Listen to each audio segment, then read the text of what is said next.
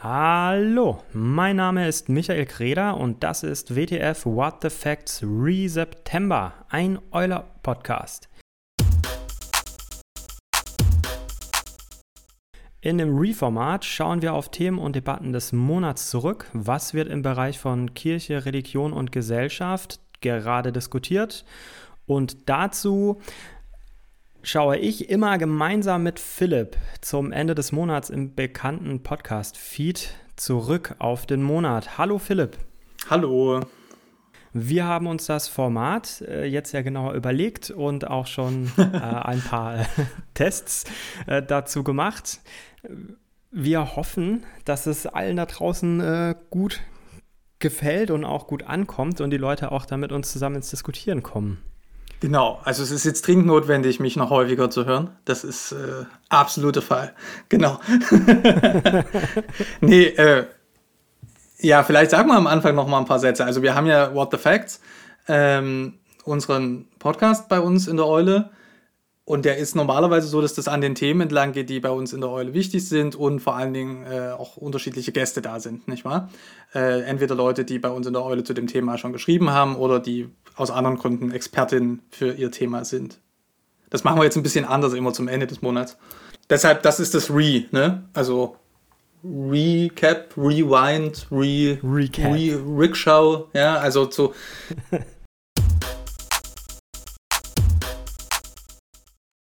es ist ja nicht alles schlecht, ne, was da so draußen äh, passiert. Deswegen wird es am Ende, das versuchen wir jetzt, immer eine gute Nachricht des Monats geben. Darauf dürfen sich die Hörerinnen und Hörer auch schon mal freuen. Ja, da freue ich mich auch. genau. So, ich hoffe, dass wir in den kommenden Monaten da auch immer was finden. Also, wenn unsere Hörerinnen und Hörer da draußen auch mal irgendwie eine gute Nachricht haben und es muss nichts super großes, weltbewegendes sein, sondern wenn vielleicht auch einfach vor Ort bei euch in der Region was passiert, dann schickt es uns einfach gerne zu und wir versuchen zu berichten. Vielleicht kann die eine oder der andere dann auch mal bei uns in den Podcasts äh, kommen für diese gute Nachricht. Das würde uns sehr freuen. Wenn ihr Feedback habt zu diesem für uns neuen Format, immer ran damit äh, in die Kommentare hier äh, oder auf Spotify kann man sogar Kommentare schreiben, habe ich gesehen. Ihr findet die entsprechenden Links, wie ihr Feedback geben könnt, auch nochmal unten in den Show Notes.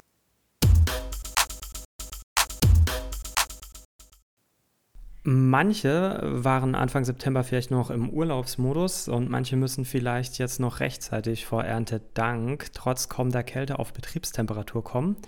Ich habe in den Vorbereitungen für den Podcast in der Eule und in den Links am Tag des Herrn geschaut. Und Philipp, da landest du immer wieder bei der Ampelregierung und ihren Kürzungsplänen für den Haushalt. Was ist da los? Ja, also die Ampelregierung hat, wie alle Bundesregierungen der letzten Jahre, ziemlich viele Schulden gemacht. Ne? Also wir erinnern uns an die Corona-Pandemie, da ist ja ganz viel Geld auch vom Staat geflossen, um Kurzarbeit zu ermöglichen oder ähm, andere ähm, Pandemiefolgen abzumildern. Und ähm, dann letztes Jahr äh, kam die Verschärfung des Ukraine-Krieges dazu. Zeitenwende, ne? also das kostet alles Geld. Und ähm, das ist jetzt vor allen Dingen ein Problem, würde ich mal meinen, für die FDP in der Regierung, die nämlich gesagt hat, wir machen bei der Ampelregierung gerne mit, aber wir sind ganz äh, fixiert darauf, diese schwarze Null zu halten. Schwarze Null heißt, der Haushalt muss sich am Ende ausgehen, Einnahmen und Ausgaben. Da wird jetzt gespart. Also der Haushaltsentwürfe für dieses Jahr und auch für das nächste Jahr vor allen Dingen äh, sieht äh, Kürzungen vor in, bei Sozialausgaben, bei Kindern und Jugendlichen, bei den Freiwilligendiensten, das hatten wir schon in der Eule, und auch bei den Ausgaben für die Flüchtlingshilfe in den Kommunen. Ich habe so ein bisschen den Eindruck, dass das noch völlig unterbelichtet ist, äh, sorgt aber für viele Probleme. Ja, das größte Problem wird jetzt ja auch überhaupt erstmal die Unsicherheit sein, weil beschlossen ist es ja nicht. Ich habe mir die Debatte, die jetzt ja stattgefunden hat zum Haushalt, äh, in Zusammenfassungen angehört, angeschaut. Ähm, weißt du, hast du da Kontakt irgendwie ähm, zu der Basis oder zu Leuten, die in diesen Bereichen arbeiten? Weil du hast es schon kurz angedeutet, das wird ja auch sehr konkret kirchliche Einrichtungen und ähm, Stellen betreffen, wie in der Diakonie oder Caritas, für die das eine Rolle spielt? Ja, absolut. Also ähm, im Moment ist tatsächlich der Deutsche Bundestag in den Haushaltsberatungen. Das heißt jetzt äh, nicht Entwarnung, sondern das ist jetzt genau im Grunde genommen die Zeit, in der man versuchen könnte, äh, an den schlimmsten Kürzungen noch etwas zu ändern. Ist da irgendein Widerstand für dich erkennbar? Ja, der hält sich in eigenen Grenzen. Also Beispiel Freiwilligendienste und Kinderjugendplan. Da sind die Kürzungen so massiv, dass zum Beispiel bei den Freiwilligendiensten FSJ, äh, Bundesfreiwilligendienst, ein Viertel der Stellen wegfallen würde. Und im Kinder- und Jugendplan sind die Kürzungen zum Beispiel so, das betrifft auch kirchliche Arbeitsstellen, dass also weniger Geld für ähm, bezahlt wird für Bildungsmaßnahmen etc. Also vielleicht haben auch ein paar schon in Nachrichten gehört von den weiteren Kürzungsvorhaben, nämlich bei der Bundeszentrale für politische Bildung. Überall wird gekürzt. Also ich kenne das, wir kennen das ja aus den Kirchen so ein bisschen, die sich mit Kirchen auskennen und beschäftigen. Wenn gekürzt wird, dann wird ja gerne so mit der Gießkanne ausgeteiltes Geld und dann mit dem Rasenmäher gekürzt. Also überall so ein paar Prozente. Ja? Da ist jetzt schon zu erwarten, dass die Fachpolitiker sagen, Moment mal, da wollen wir was kürzen, da können wir kürzen und hier eben auch nicht, weil das bisher so nach meinem Eindruck eigentlich weniger sachorientiert passiert, sondern tatsächlich mit dieser Vorgabe aus dem ähm, Finanzministerium zu sagen, überall muss gekürzt werden, denn wir müssen auf einen bestimmten Betrag kommen. Du betonst ja jetzt eben auch vor allem die Arbeit mit Jugendlichen oder äh, für Jugendliche, wo vieles wegfallen wird. Das heißt, es betrifft ja vor allem eigentlich ein Ressort, nämlich das Familienministerium. Jetzt sagst du, es wird überall mit dem Rasenmäher halt einfach mal durchgefahren, aber den Eindruck, den habe ich ehrlich gesagt nicht. Also, weil jetzt zum Beispiel bei der Rente, die ja auch ein Haushaltsposten ist, sogar ein ziemlich großer, äh, da wird jetzt ja zum Beispiel nicht mit dem Rasenmäher mal drüber gefahren. Oder auch bei den Verteidigungsausgaben. Jetzt äh, lassen wir mal die Sonderrolle dieser 100 Milliarden beschlossenen weg, weil die sind nicht direkt ein Haushaltsbeschluss, weil das ein sogenanntes Sondervermögen ist. Da, also da schafft man es wieder irgendwie rumzutricksen, weil man sagt, okay, diese Themen wie Rente und Verteidigung ist uns wahnsinnig wichtig. Deswegen schaffen wir da irgendwelche Sonderregeln. Übrigens genauso wie äh, Lindners sogenannten Aktienrente äh, gehört da ja auch dazu. Da schafft man es ja auch wieder irgendwie ähm, Geld zu heben und es nicht in den Haushalt reinzuprügeln oder mit der Gießkanne drüber zu schütten. Ähm, also ich erkenne da schon irgendwie eine Linie, wo man kürzt und wo eben nicht. Das sind so viele schöne Sachen, die du jetzt gerade angesprochen hast. Also der erste Punkt ist ja, nehmen wir mal das Sondervermögen für die Bundeswehr. Äh, da geht es mir gar nicht um die Sache, sondern um diesen Mechanismus äh, des Sondervermögens. Das ist ja eine rechtlich interessante Form zu sagen, wir nehmen das aus dem Haushalt raus. Worauf ich hinaus will, ist, wenn man das alles mit einberechnen würde, also in diesem Fall, aber auch zum Beispiel die Corona-Sonderausgaben, da gab es auch mal einen extra Fonds, der jetzt teilweise ähm, umgewidmet wird ähm, äh, für Klimasachen, dann sind wir schon lange nicht mehr bei der schwarzen Null. Du meinst den Klima- und Transformationsfonds? Genau, so und das ist halt so eine Sache, die schwarze Null ist halt wirklich ein Fetisch insofern, als dass das der FDP und vielleicht auch anderen ganz wichtig ist, dass die am Ende da steht. Aber sie steht ja de facto, was jetzt wirklich die Staatsausgaben auf Bundesebene angeht, nicht da, eben durch die Sondervermögen. Dann ist halt die Frage, okay, was wird dem Fetisch geopfert? Und da sind, sehen wir jetzt einfach, dass es natürlich weiterhin Ausgaben gibt. Da hat jede, jede Regierungspartei so ihr Pläsierchen. Und je nach eigener politischer Orientierung findet man das eine sinnvoller oder das andere weniger sinnvoll. Aktienrente hattest du gesagt, es gibt massive auch Unterstützung natürlich für die klimatische ähm, ähm, Sanierung und so. Das, da will ja nicht behaupten, dass die Bundesregierung das Geld gänzlich falsch ausgibt, aber wir sehen einfach, dass unter dem Diktum, das muss sich am Ende irgendwo ausgehen auf so eine fiktive Zahl, dort gekürzt wird, wo wenig Lobby ist. So, das ist völlig klar, dass zum Beispiel bei Renten nicht gekürzt wird.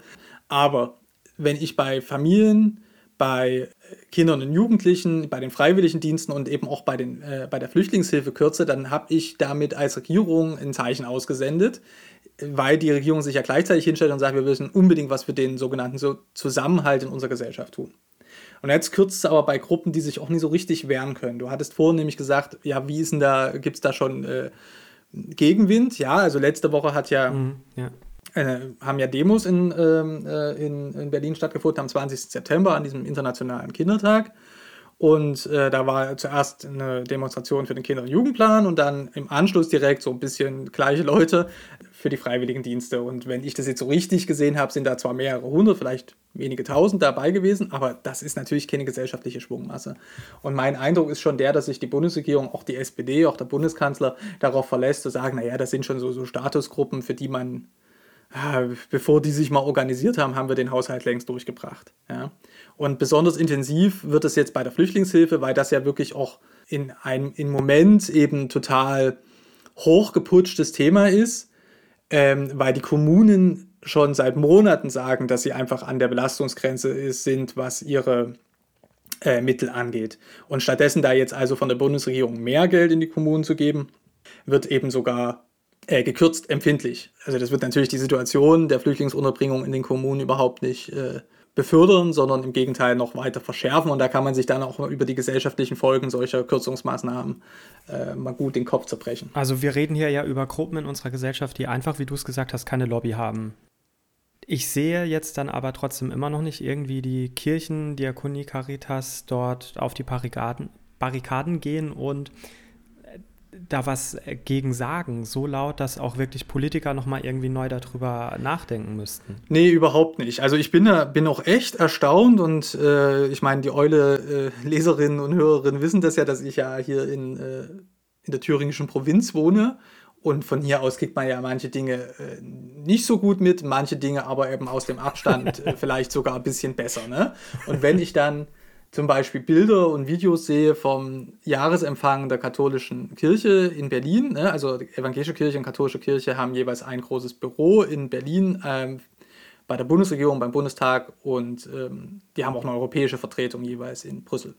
Jetzt war im Herbst ist immer der Empfang von äh, der katholischen Kirche, der war und ähm, Bundeskanzler Olaf Scholz war da und hat einen riesen Applaus bekommen und ich sitze dann so zu Hause und gucke dieses kleine Video mit dem Applaus und denke so, Leute, what? What the fuck? Ja, What the fuck?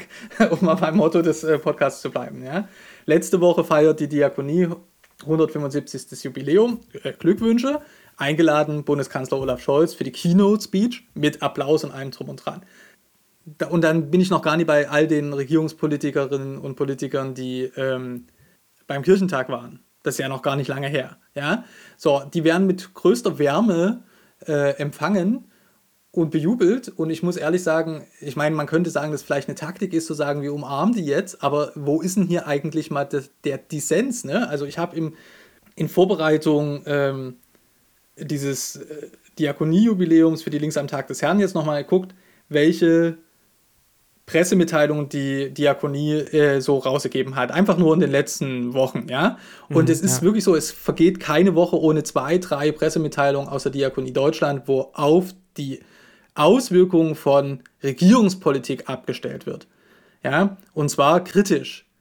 Und irgendwie verpufft das alles und man hat den Eindruck, das kommt alles gar nicht auf die Strecke, die Kritik, weil man dann entweder vielleicht zu höflich ist oder sich das auch nicht mehr zutraut, weil man sagt, oh Gott, wir sind als Kirchen ja nicht mehr so wichtig. Ja, aber also du hast völlig recht, mein Eindruck ist auch der, äh, es wird zu wenig an der Regierung kritisiert ja, zur Angst der Kirchen irgendwie nicht mehr wichtig und relevant genug zu sein, äh, finde ich, kann man an den Punkten, die du äh, gesagt hast, man könnte vielleicht auch noch ein bisschen suffisant auf, äh, wir erinnern uns, Lindners äh, öffentlich wirksame kirchliche Trauung hinweisen, dass man eher versucht, die Anerkennung der Politik zu bekommen, statt dass man selbstbewusst der Politik Anerkennung gibt für etwas, was sie vielleicht gut macht. Also ich erkenne da äh, schon deutlich eine Umkehrung.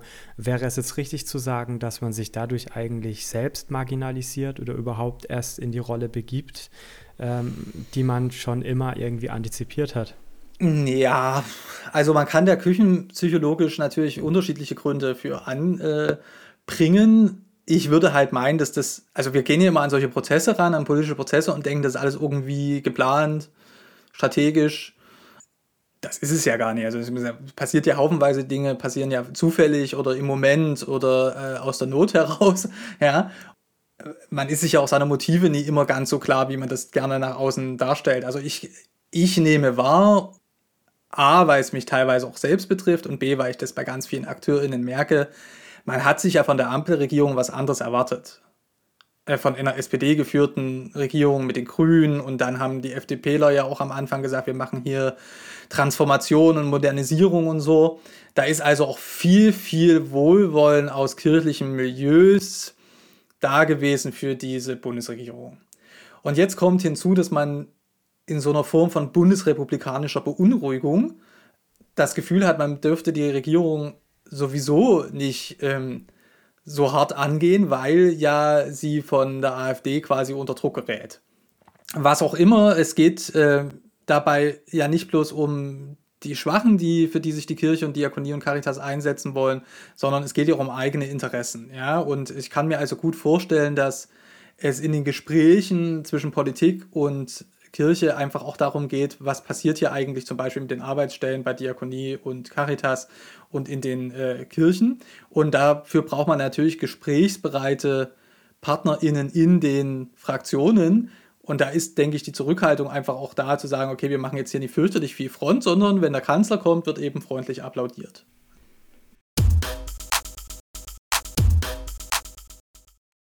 An einen traurigen Jahrestag äh, wurde auch erinnert diesen Monat, nämlich 40 Jahre Kirchenasyl. Genauer gesagt war es eigentlich schon letzten Monat, aber es war erst jetzt dann dadurch, weil es im Monatsübergang war, der Links am Tag des Herrn weil 1983 äh, stürzt sich der Asylbewerber Kema Kema Altun bei einem Gerichtstermin aus dem Fenster und daraufhin beschließt eine Kirchengemeinde, mehrere Palästinenser aufzunehmen und so wurde das moderne Kirchenasyl aus der Taufe gehoben. Das ist jetzt 40 Jahre her. Philipp, was sagt denn eigentlich das Kirchenasyl dass es diese Institution gibt oder geben muss über unsere Gesellschaft aus? Zugleich würde ich sagen, es ist eine bleibende Problemanzeige und auch ein Zeichen dafür, dass ganz viele Menschen sich äh, äh, ja nicht bieten lassen. Doch, ja, tatsächlich so ein bisschen sagen, okay, äh, wir ähm, wissen darum, dass auch staatliche Entscheidungen fehlbar sind und wir nehmen Bürger schaftliches Engagement auch so war, dass wir eben äh, in Konflikte auch mit dem Staat gehen, dort wo wir sagen, da äh, verfehlt er seinen eigentlichen Zweck, nämlich den Schutz von Menschen.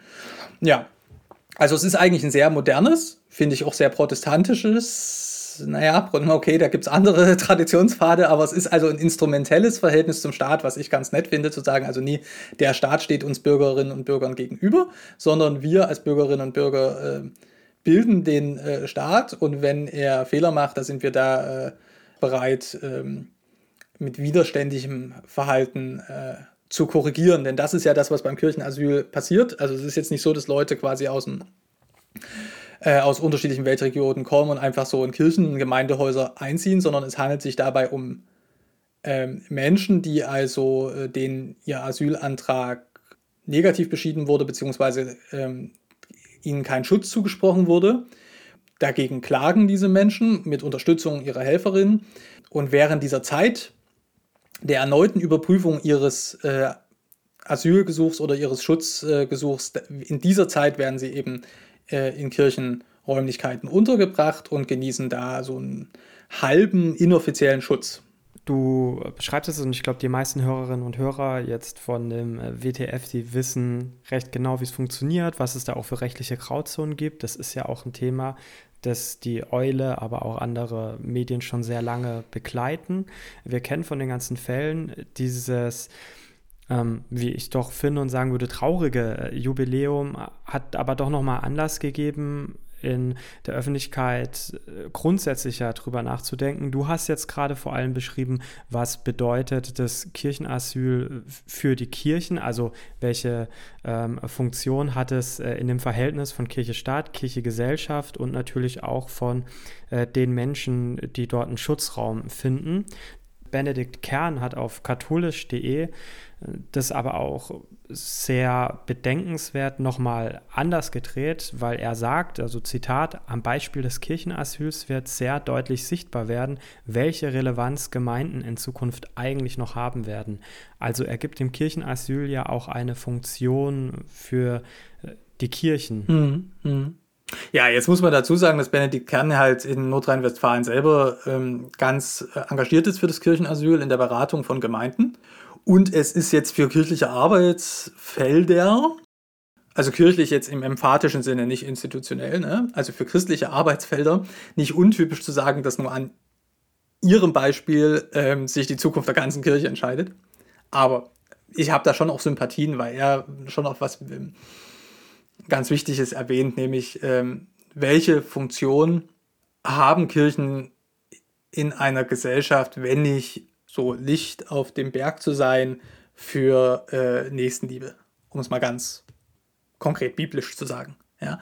Und wenn die Kirchen als Ganzes dahinter zurückblieben, dann könnte man sich halt fragen, wie das so ist mit dem Signalgeber für das Reich Gottes sein. Und äh, da stimme ich ihm total zu. Es ist jetzt so, es gibt ganz viele Kirchenasyle in Deutschland.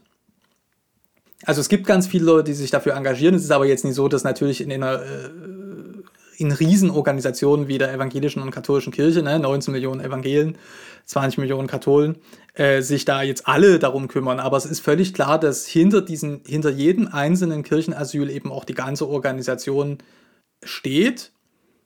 Insofern, als dass dieses ganze Tabu, dass man eigentlich eben nicht in den Kirchenasyl eingreift. Wir hatten aber erst vor kurzem einen Fall, äh, wo das passiert ist, äh, auch in Nordrhein-Westfalen. Das ähm, verlinken wir in den Shownotes. Aber dass jetzt eigentlich die Polizei oder die äh, Ausländerbehörden nicht ins Kirchenasyl eingreifen, sondern sagen, okay, da gibt es so eine Grauzone, ja, das hat was damit zu tun, dass man eben äh, hinter der Gemeinde und hinter den Menschen, die sich vor Ort einsetzen, ja die Organisation, die große Kirche ähm, annimmt und zu Recht vermutet, dass die da inhaltlich dahinter steht. Und das halte ich äh, schon tatsächlich insofern, wie das Benedikt Kern gesagt hat, für ganz wichtig, weil das eben eine Signalwirkung dafür ist, was uns als Kirchen gemeinsam übrigens auch wichtig ist in unserer Gesellschaft. Ja, und in Verbindung zum ersten Thema, über das wir gerade gesprochen haben, kann man ja auch sagen, dass hier diese Lobby, die oben ja eher noch tatsächlich äh, eine Lobby ist im Sinne politischer Forderungen, hier ja sehr praktisch und konkret umgesetzt wird vor Ort. Ja, aber das sind halt ganz andere Leute, das muss man einfach auch nochmal sagen. Ne? Also der überwiegende Teil von Kirchenasylen sind inzwischen sogenannte Dublin-Fälle. Das heißt, es sind Menschen, die in, nach Europa kommen, aus geografischen Gründen logischerweise in einem, Arzt, in einem anderen europäischen Land ankommen, da vielleicht auch registriert, also da registriert werden, das ist äh, Voraussetzung für diese Dublin-Fälle, dann nach Deutschland weiter reisen, äh, weiterfliehen, hier äh, dann einen Asylantrag stellen, beziehungsweise einen Schutzstatus erlangen wollen und den verweigert bekommen mit dem Hinweis darauf, dass sie das in dem ähm, Staat machen müssen, in dem sie zuerst in die Europäische Union gekommen sind. Ähm, das ist also das sogenannte Dublin-Verfahren. Das sind die weit überwiegenden Fälle des Kirchenasyls. Jetzt habe ich die genaue Zahl nicht parat, aber wir sind unter 1000 Menschen in Deutschland, die im Moment. Und 600 habe ich noch gefunden vor der Folge. Das sind also wesentlich weniger Menschen als zum Beispiel die gut eine Million Ukrainerinnen und Ukrainer, die in Deutschland sind. Oder äh, die 220, 25.000, die ähm, bis dato im Jahr 2023 schon nach Deutschland gekommen sind aus anderen äh, Krisen- und Kriegsgebieten der Welt das soll das Engagement des Kirchenasyls überhaupt nicht kleinreden, um, um Gottes Willen nicht, aber weil du ja gesagt hast, zurück zum ersten Thema, wenn jetzt also die ähm, Bundesregierung da Geld streicht, was bisher den Kommunen zur Verfügung gestanden hat für die Versorgung von ähm, Flüchtlingen in den Kommunen, also in kommunalen Wohnungen oder in kommunalen Häusern, wo mehrere Familien zusammen äh, wohnen müssen, dann fehlt das Geld. Da kann man, das kann man durch ein Kirchenasyl um Himmels Willen überhaupt nicht aufwiegen. Ja? Also das kann, äh, es ist nicht so, dass das Kirchenasyl quasi die ähm, Ersatzunterbringung ähm, ist für, ähm, wenn das irgendwie kommunal äh, nicht funktioniert, sondern im Kirchenasyl sind Leute, denen man durch das Kirchenasyl eine Rechtsdurchsetzung ermöglicht. Denn wir wissen, das ist seit Jahren so, dass wenn die äh, diese Schutzbegehren dann nochmal angeschaut werden, dass dann in überbordenden Fällen, also dass dann doch ein Schutzstatus zugesprochen wird. Also hier hilft quasi das Kirchenasyl dem Staat dabei, äh, richtige Entscheidungen zu treffen. Vor Gericht werden die dann erkämpft. Ja, das liegt daran, dass das BAMF äh, überfordert, überarbeitet und vielleicht auch politisch nicht willens ist, äh, Schutzstatus gut zuzusprechen, sodass man dazu immer klagen muss. Ja? Aber bei den Ukrainerinnen zum Beispiel muss überhaupt nicht geklagt werden, denn die dürfen sich ja auch äh, selber eine Wohnung suchen in Deutschland und ähm, sogar ganz schnell arbeiten, weil für die so eine Sonderregelung gilt. Äh, aber die nehmen natürlich in den Kommunen trotzdem äh, Hilfs- und Unterstützungsangebote wahr von kommunalen, von kirchlichen Trägern. Und äh, nicht zuletzt habe ich jetzt einen wichtigen Hinweis bekommen auf die letzten Links am Tag des Herrn vom 24. September die dürfen sich zwar selber Wohnungen suchen, aber es gibt in Deutschland natürlich auch eine totale Wohnungsarmut, zumindest in den großen Städten, wo ähm, die äh, geflüchteten mhm. Menschen ganz häufig ankommen. Denkst du, es wird in 40 Jahren noch Kirchenasyl geben? Ja, äh, der Kollege Benjamin Lasive hat es ja bei der Herder Korrespondenz gesagt. Ne? Ähm, es wäre schön, wenn man das Kirchenasyl nicht bräuchte. Wenn unsere Gesellschaft in Europa so weiter sich entwickeln würde, dass es überflüssig würde. Das wäre toll. Äh, Glaube ich auch nicht. Und man muss auch ganz ehrlich sagen, dass bevor es das organisierte, äh, moderne Kirchenasyl äh, eben gab, dass es ja schon eine Jahrtausende lange Tradition gibt von christlichen Gemeinden als Schutzräume. Und das ist eine bleibende Verpflichtung, die wird uns auch erhalten bleiben, äh, selbst wenn sich die EU und äh, deutsche Asylgesetzgebung wieder erwarten, verbessern würde.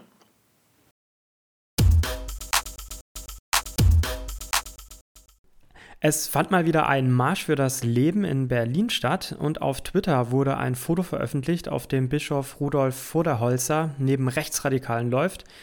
Das Thema der Rechten auf dem Marsch für das Leben kommt immer wieder auf, wird auch immer wieder in der Eule behandelt, so auch letztes Jahr zum Beispiel. Daneben läuft die Debatte um eine Unvereinbarkeit von AfD und katholischer Kirche, vor allem angestoßen von äh, Irme Stetter-Karp, der Präsidentin des Zentralkomitees der deutschen Katholiken. Und inzwischen haben sich dazu auch die Bischöfe Meyer und Betzing geäußert. Und in dieser Woche tagt die Deutsche Bischofskonferenz. Hat die katholische Kirche ein Rechtsradikalismusproblem, Philipp? Ja, aber anders als äh, dass die, äh, diese AfD-Debatte darstellt. Wie stellst denn die AfD-Debatte dar? Weil die ist noch recht frisch. Ich glaube, da musst du ein paar Leuten ein Update geben. Jo, naja, die ist. Nee, die ist eigentlich überhaupt nie frisch. Ich hatte erst gedacht, es wäre so ein Sommerloch-Thema. Irmerstädter Karp hat das vor ein paar Wochen schon äh, in einem Interview bei der Christ und Welt so ins Spiel gebracht. Und dann ist erstaunlich schon mal gewesen, wer sich dazu alles nicht geäußert hat. Ne? Das ist nämlich wieder mal typisch. Also es ist jetzt nicht so, dass man ihr beigesprungen wäre und hätte gesagt, ja, Frau äh, Stetter-Karp hat recht. Also das ist das alte Thema eigentlich, was ist mit AfD-Lern in Kirchenvorständen. Und ich sage deshalb altes Thema, weil wir das ja in Ostdeutschland und der evangelischen Kirche vor fünf, sechs, wenn nicht sogar noch mehr Jahren schon mal so durch hatten, das Thema. Ja? Und warum ich jetzt sage, daran hängt das Rechtsradikalismusproblem nicht, ist, äh, in der katholischen Kirche jedenfalls nicht, weil ich das überhaupt nirgendwo sehe. Dass, äh, dass das jetzt ein größeres Problem ist. Ne? Das mögen Einzelpersonen sein, klar, das gibt's. Äh, und dafür gibt es auch äh, in, sogar in katholischer Literatur genug äh, Material, wo man sagt, wie gehen wir als Gemeinde mit ganz konkreten Diskussionen und Fällen um. Aber äh, dass das jetzt quasi ein flächendeckendes äh, Phänomen wäre, dass die AfD äh, da so reindrängt, das wäre mir neu. Äh, Georg Betzing, der Vorsitzende der DBK, also der Bischofskonferenz, hat aber Irmerstädter Karp in dieser Woche ähm, da eine starke Unterstützung gesagt, auch das, das wäre wichtig.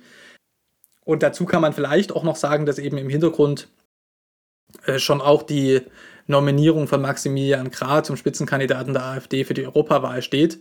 Der ist nämlich Katholik da kann man halt mal darüber diskutieren. Die Anne Bettnarz hat das bei äh, der Chrismon gemacht, ob das jetzt quasi eine Sammlungsbewegung rechter Christen würde. Ich sehe da eigentlich wenig Anzeichen dafür, aber.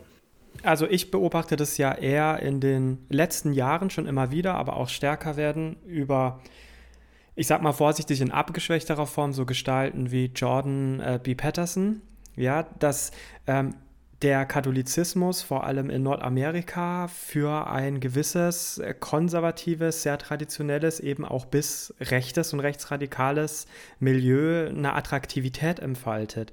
Und ich denke, solche Leute wie Gra, da muss man jetzt auch kein äh, super Politikwissenschaftler sein, um das zu sehen, die versuchen ja vieles aus Amerika zu übernehmen, ja, aus dem Trumpismus und dieser Rhetorik, äh, ja, wie das funktioniert. Und ich glaube, das versuchen manche Gestalten auch in Form ja, dieser religiösen äh, Liaison ähm, mit politischen Forderungen auch zu tun. Also hast du eine Erklärung dafür, wie es zu dieser Verbindung kommt von äh, Katholiken und solchen Rechtsradikalen und warum hat es für die so eine Attraktivität offenbar? Hm.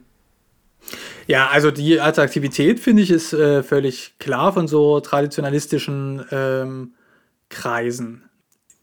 Aber es wäre sicherlich zu kurz zu sagen, in den USA sehen wir was, was es bei uns in Deutschland auch so ähnlich in nächster Zukunft äh, geben könnte. Aber es könnte sein, dass es natürlich einzelne Akteurinnen beunruhigt, zu sagen, da wollen wir erst gar nicht hin. Ja, ja aber das wollte ich damit gar nicht sagen. Ähm, das wäre mir auch irgendwie ein bisschen zu billig, sondern ich wollte eher damit sagen, es gibt äh, Menschen, die äh, da Potenzial sehen aus ihrer Ideologie heraus und versuchen das dann eben auch zu übernehmen in ihrer Rhetorik. Ja, aber eben ja, also ich würde sagen, das Mobilisierungspotenzial unter frommen Christen ist ja begrenzt, weil die äh, sind in Deutschland eine begrenzte Gruppe. Und ich erlebe jetzt zum Beispiel bei Maximilian Krah jetzt auch nie so, dass er das quasi nur bespielt. Ja, der hat auch den Marsch für das Leben äh, jetzt so nachträglich noch gelobt und so. Aber ähm, wenn der Wahlen gewinnen will, in Ostdeutschland zum Beispiel, dann muss der sich nie als Katholik hinstellen. Ja, also das hat das hat, trägt in Deutschland nicht so weit aus. Aber nochmal einen Schritt zurück. Warum ist das attraktiv? Naja, also wir wissen aus vielen Untersuchungen, dass religiöse Menschen in keinster Weise irgendwie immun sind gegenüber Rechtsradikalismus, gegenüber Vorurteilen. Im Gegenteil, religiöse Menschen neigen dazu, also im Fachbegriff zum Autoritarismus, zur Vereindeutigung. Und das gibt natürlich, es gibt natürlich religiöse Traditionen. Dazu gehört ja der katholische Traditionalismus auch, ja, der sich ganz stark auf das erste Vatikanum bezieht und in ganz großer Gegnerschaft zum zweiten Vatikanischen Konzil. Aber das ist so eine Bewegung der Vereindeutigung. Ja, wir erzählen euch einfache Antworten auch im religiösen Bereich und damit ordnet sich die ganze Welt, weil wir gehen quasi immer mit dem katholischen Filter an die Welt heran. Da ist ja eine starke ähm, Gegenbewegung, du hast es so angedeutet, gegen das äh, Konzil erkennbar. Da sind so Gestalten äh, wie Vigano und Müller etc funktioniert es im Katholizismus? Also ähm, mir fällt es irgendwie äh, schwer zu sagen, weil ich diese ähm, Dichotomie nie so richtig zusammenbekomme zwischen so einem Autoritarismus, den man hat, sich aber gleichzeitig in einer doch sehr demokratisch organisierten Gesellschaft äh, zu bewegen hat und dadurch sich ja irgendwie in so ja. Parallelwelten äh, bewegen muss, wenn man auf ja, aber das ist, also ich würde sagen, das, das ist genau der Unterschied zwischen so Traditionalistenkreisen und den äh, Otto-Normalverbraucher-Katholiken, die wir in Deutschland haufenweise haben, ja, äh, die leben ja nie in, in, einer wirklichen Parallelgesellschaft, die einen anderen aber schon. Also das ist schon echt massiv, äh, wie sehr die antimodernistisch gegenüber der mh, hm, Gesellschaft unterwegs sind und es ist auch nur ein scheinbarer Widerspruch, dass sie zum Beispiel im Netz so wahnsinnig aktiv sind. Also man darf ja noch mal daran erinnern, dass äh, äh, auch die Taliban Internet haben. Ja, und ähm, das ist schon so. Also die benutzen zum Beispiel die, das, das Netz ganz aktiv, sind da auch äh, umtriebig. Ähm, äh, ich will mal zurückkommen, äh, weil ich so das Gefühl hatte, warum ist diese Debatte so alt? Ich habe hier ein, alte, ein Buch liegen, das ist inzwischen fast zehn Jahre alt, das ist 2015 erschienen. Herausgeberin Sonja Angelika Strube, Rechtsextremismus als Herausforderung für die Theologie im Herder Verlag. Ich habe das vor Jahren schon äh, besprochen gehabt und jetzt mal wieder reingeschaut. Und äh, das sind halt genau die Themen, die jetzt durch diese äh, Städter Karp-Debatte und jedes Jahr neu durch den Marsch für das Leben äh, immer wieder an die Öffentlichkeit äh, kommen oder diskutiert werden. Und dann ist halt die Frage, was ist eigentlich das Rechtsradikalismusproblem des Katholizismus? Da gibt es einen Professor, der hat hier einen Beitrag geschrieben in diesem Buch und der heißt Rainer Bucher und hat das eliminatorischer Katholizismus genannt. Und der Kern dieser Sache ist, dass es also um einen Katholizismus geht, der sagt, wir äh, schließen andere Wege zum Heil kategorisch aus, übrigens im Widerspruch zum Zweiten Vatikanum, sondern sagen, unsere Art von Katholizismus und dieser Katholizismus alleine ist der Weg zum Heil, schließt also eliminatorisch andere Wege zum Heil aus. Äh, das ist dann zugleich eben eine Gegenbewegung gegen das Konzil.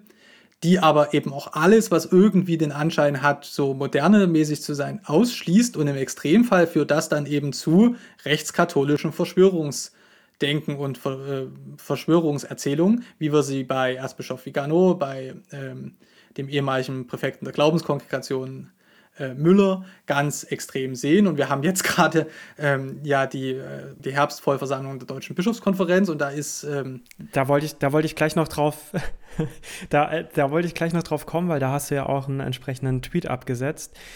Aber mich würde hier schon noch mal interessieren oder ich möchte es einfach auch noch mal betonen, ja. Man kann natürlich immer wieder sagen, wie du es vollkommen richtig getan hast, das ist nicht die Breite der Katholikinnen und Katholiken, äh, die hier in Deutschland leben. Und ich würde sagen, der aller, aller, aller größte Teil, äh, sowohl in meinem Nahumfeld als auch im Weiteren, der würde sagen, das ist problematisch, das ist schwierig. Also ein Voderholzer, der, also der darf sich nicht mit solchen Menschen zeigen, egal ob seine Forderungen, ob ich der jetzt zustimme oder nicht, das ist nicht in Ordnung und man muss sich dagegen wehren. Aber gleichzeitig muss man eben auch sagen, äh, dass solche Leute wie Vegano und Müller, das ist ja nicht irgendwer. Also das ist ja nicht ähm, Oma Erna, die halt gerne ihren Rosenkranz betet und äh, es zur Beichte geht, wenn sie es noch dahin schafft, sondern das sind ja Leute, die, die sind ganz oben, die bestimmen in ihrem Herrschaftsbereich eine Menge und naja, also ja und nein. Also die sind äh, in, in, der, in, der, in der Weltkirche von Franziskus versucht er, die schon zu marginalisieren. Also der Erzbischof Vigano, der war mal Nuntius, also Botschafter des Vatikans in den USA, das ist er schon sehr, sehr lange nicht. Aber er wird auch nicht konsequent zurückgepfiffen.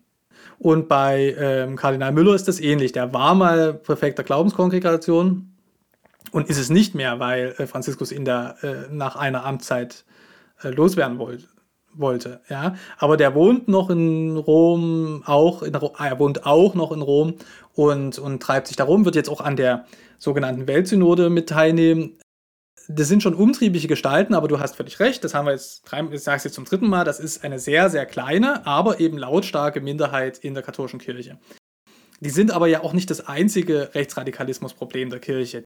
Äh, weil da gibt es eben noch so eine Gestalt, eben der Nuntius, Erzbischof äh, Eterovic, hat eine Rede gehalten und dann eben aber auch auf der DBK Herbstversammlung, also der Deutschen Bischofskonferenz. Also auch nicht irgendwo auf einem eigenen Forum oder etwas, was er sich selbst geschaffen hat, sondern ähm, sehr, sehr öffentlich und offiziell. Kannst du einfach kurz nochmal so ähm, erklären? Also, äh, äh, Erzbischof Eterovic ist der päpstliche Nuntius in Deutschland, das heißt, er ist der Botschafter des Vatikanstaats bei der Bundesrepublik. Und als solcher spielt er aber zum Beispiel was äh, teilweise Ernennung von Bischöfen angeht und sowas auch eine äh, wichtige Rolle. Äh, ja, tatsächlich die Nunzien, ähm, das ist die Mehrzahl von Nuntius, äh, so immer in dieser Doppelrolle stehen. Die sind also Papstbotschafter bei der Kirche ihres Landes, also bei der katholischen Kirche ihres Landes. Äh, die machen auch so ein bisschen Ökumene-Kontakte, je nachdem, wo sie sind. Ne? Das ist ja, die ähm, katholische Kirche ist ja in vielen Ländern der Welt unterwegs, wo sie nicht die Mehrheit stellt. Ne? Also Nuntius in äh, Moskau wird andere Aufgaben haben als in Deutschland mhm. oder in Brasilien. Jetzt zurück zu diesem äh, Herrn Eterovic, äh, der also schon seit Jahren der Nuntius in Deutschland ist, deutlich, wesentlich deutlicher konservativer als die Mehrheit der Deutschen Bischofskonferenz und bei Gelegenheit immer ausrichtet, was der Vatikan zu den deutschen Reformvorhaben sagt und dabei merklich immer weiter in diese Verschwörungsecke äh, abdriftet. Seine Rede zur Eröffnung der Vollversammlung der Bischofskonferenz jetzt ist da nochmal besonders bemerkenswert. Also der wird immer eingeladen, der eröffnet immer diese, also er eröffnet die nicht, aber er immer zum Anfang der Versammlung, die im Frühjahr und im Herbst stattfindet, äh, hält er ein Grußwort. Und an diesen Grußworten kann man auch ganz gut beobachten, was jetzt den Vatikan offensichtlich im Hinblick auf die deutsche Kirche beschäftigt. Äh, diesmal ist es ein siebenseitiger Rant gegen äh, kulturelle ähm, Kolonisation ist das Stichwort. Gegen kulturelle Kolonisation und damit meint er und meint Papst Franziskus, ganz wichtig, der wird nämlich haufenweise zitiert in dieser Rede, die sogenannte Gender-Ideologie. Das ist damit gemeint. Und dagegen soll sich die Kirche wehren. Und das ist natürlich kontra dessen, was auf dem synodalen Weg die Katholiken in Deutschland miteinander besprochen haben. Das ist der äußere Auslöser, warum er das jetzt da bei der Bischofskonferenz nochmal in Erinnerung ruft. So wird es gerne formuliert. Aber es hat natürlich auch eine politische Bedeutung. Also das ist ein weil das eben so dieses offizielle Grußwort ist, ist das auch auf der Website der Bischofskonferenz, äh, wird das mit angeboten. Und das ist halt einfach ein Verschwörungspamphlet. So wie das ist, als Text ist es ein Verschwörungspamphlet, was ausgerechnet oder was sich dadurch auszeichnet, dass das Papstzitate sind.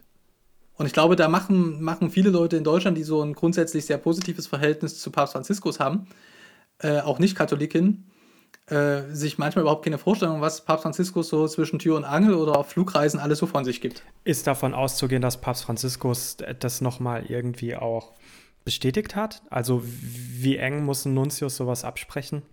Nein, also ich kann mir nicht vorstellen, also es, die arbeiten als Papstvertreter und natürlich sind sie sein Sprachrohr, aber es ist jetzt nicht so, nehme ich an, dass er diese Rede vorher erstmal da im, äh, im Vatikanischen Außenministerium vorgelegt hat äh, zur Prüfung. Und dann ist es ja immer noch nicht der Schreibtisch von Franziskus.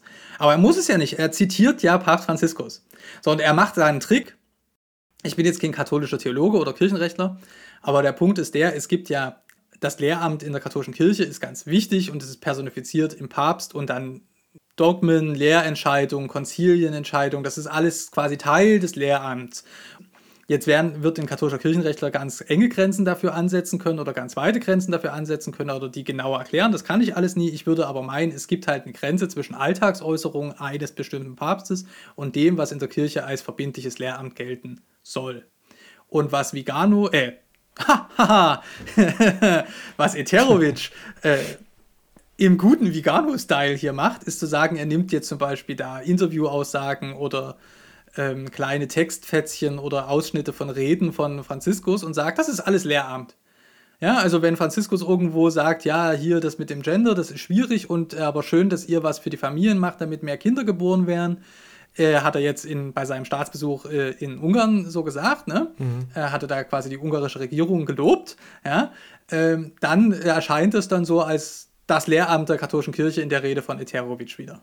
So, also wir, wir kommen hier vom Hundertste ins Tausende, Michael. Also der Punkt ist, es gibt einen rechten Rand in der katholischen Kirche. Das ist dieses Traditionalistenmilieu. Aber es gibt darüber hinaus noch weitere Probleme, die die katholische Kirche adressieren müsste. Nach meinem Dafürhalten stärker eigentlich als immer auf diese Traditionalisten zu schauen, sondern wirklich kritisch mit sich selbst ins Gericht zu gehen. Und da ist es halt, geht es um die Menschenrechte in der großen, in auch in unserer katholischen Kirche, also über, äh, da geht es um die Frauenfrage, um Homosexualität, die Wahrnehmung von sexuellen und geschlechtlichen Identitäten. Und dann auch äh, als äh, drittes Thema noch um die Frage der Gewaltenteilung. Also gibt es sowas wie Rechtssicherheit in der Kirche. Und das sind schon Themen, wo immer wieder Anknüpfungspunkte da sind für rechtsradikales Gedankengut weil sie rechtsoffen sind. Ja? Äh, unabhängig von den Tradis. Und ich würde jetzt halt meinen, dass die katholische Debatte, die wir jetzt gerade so erleben, noch sehr rumwabert und sich, wenn sie denn produktiv werden sollte oder will, äh, stärker da auf sowas konzentrieren müsste, als jetzt auf die Tradis, auf die paar Leute, die beim Marsch für das Leben mitlaufen oder äh, auf die paar wenigen Leute, die vielleicht eine AfD-Mitgliedschaft haben und sich trotzdem im Diözesanrat engagieren wollen. Das ist wahrscheinlich auch so eine gewisse Verzerrung durch eine Konzentration auf bestimmte Personen, äh, in einmal äh, Social Media getrieben, dann aber auch ähm, halt einfach durch die äh, christliche Presselandschaft, die man hat. Ja, oder? ich meine, die Leute meinen es gut, Frau Stetter-Karp meint es gut, Herr Betzing meint es bestimmt nur gut, aber ich würde halt meinen, also die hinken ihren eigenen katholischen Expertinnen für das Thema zehn Jahre hinterher oder acht Jahre offensichtlich Und hinterher. Diese Expertinnen Expertinnen sagen, man muss einfach grundsätzlicher daran gehen. Aber was heißt das jetzt dann genauer? Kannst du das sagen? Also man muss zur Kenntnis nehmen, dass Religiosität an sich ein Risikofaktor ist für gruppenbezogene Menschenfeindlichkeit. Es gibt eine bestimmte Form von Religiosität, nämlich eine hoch aufgeklärte, die wir jetzt, du natürlich und ich, für uns in Anspruch nehmen, ne? die, das zeigen dann Untersuchungen, sogar äh, dazu führt, dass man weniger Vorteile, Vorurteile hat, gut heißt, als die Mehrheitsbevölkerung für viele, viele gläubige Menschen zählt das eben nicht. Das kann man jetzt alles nie in diesem Podcast machen, ne? aber es gibt eben ähm, mehr als genug Expertinnen und ähm, äh, Experten in der katholischen Kirche in Deutschland, die sich seit vielen Jahren damit auseinandersetzen, auch damit, was man konkret in den Gemeinden dann machen kann. Und ähm, am Ende ist natürlich auch so, eine, so ein Gesprächsprozess wie der synodale Weg, auch wenn er sich natürlich der Befassung äh, mit der MHG-Studie zum Missbrauch ursprünglich verdankt. Am Ende ist das ja sowas wie eine kontinuierliche Weiterarbeit an diesen Problematiken. Ne? Also die Verwaltungsgerichtbarkeit war Thema, immer noch nicht abgeschlossen. Frauenfrage war Thema, immer noch nicht abgeschlossen, logischerweise. Ähm, LGBTQI-Themen, Gender-Identitäten war Thema, immer noch nicht abgeschlossen. Also insofern, ähm, es ist ja nicht so, dass diese Probleme der katholischen Kirche nicht bekannt wären oder nicht schon längst im Gespräch sind. Ich würde mich nur skeptisch darin zeigen, dass jetzt quasi in einzelnen Akteuren mit AfD-Parteibuch quasi zu sehen. Ich kann das super verstehen, dass sie das machen wollen, darauf hinweisen, dass es dieses Problem gibt, weil das ist wieder diese bundesrepublikanische Beunruhigung von vorhin. Ne? Oh, die sind ja mitten unter uns, um Himmels Willen. Wir dachten, die waren nur im Osten. Uah. Ja, okay, verstehe ich. Aber das Problem ist insofern anders oder es ist viel, es ist am Ende viel katholischer, ja, als zu sagen, da ist ein AfDler bei uns. Der, oder mehrere AfDler, die versuchen, irgendwie einen Diözesanrat zu unterwandern. Äh, denn das ist im Grunde genommen auch eine Veränderungsstrategie, zu sagen, das Rechtsradikalismusproblem wird von außen an die Kirche herangetragen. Ehrlicher wäre es für die katholische Kirche zu sagen, wo haben wir als katholische Kirche ein Rechtsradikalismusproblem? Wie am Anfang versprochen, jetzt eine sehr gute Nachricht.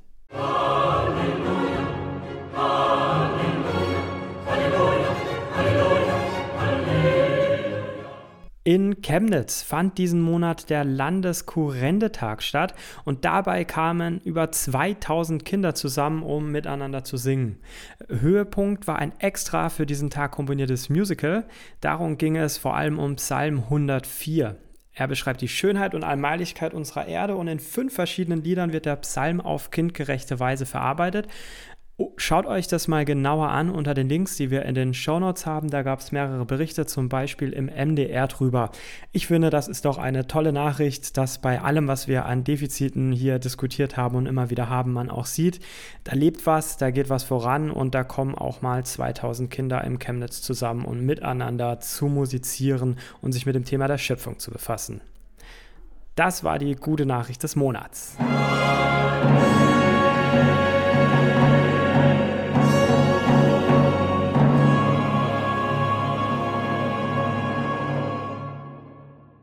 Philipp, äh, WTF Re wollen wir ja so handhaben, äh, dass wir uns in diesem Herbst und Winter immer am 30. des Monats als Monatsrückblick der wichtigsten Nachrichten und Debatten aus Kirche- und Religionspolitik äh, anschauen. Was wird denn in diesem Herbst jetzt noch wichtig werden? Das ist natürlich eine schwierige Frage, weil das ja die Zukunft betrifft, aber ich würde jetzt mal Folgendes meinen. Also im Oktober kommt die sogenannte Weltsynode in Rom. Äh, das wird ein Thema der katholischen Kirche sein. Dann im November kommt die EKD-Synode. Da soll die nächste oder neue Kirchenmitgliedschaftsuntersuchung, kurz KMU, vorgestellt werden. Außerdem spielt natürlich das Thema Missbrauch in der evangelischen Kirche wieder eine Rolle. Wenn ihr auch Hinweise habt, dann äh, lasst es uns wissen. Vor allem für die gute Nachricht freue ich mich, aber auch, wie ihr dieses Format fandet. Lasst es uns wissen. Äh, die Kanäle kennt ihr alle, wie ihr uns erreichen könnt. Ansonsten findet ihr sie auch in den Show Notes. Vielen Dank, Philipp. Vielen Dank äh, fürs Zuhören an euch alle da draußen. Folgt und liked den Podcast auf den Plattformen und der Eule auf Social Media.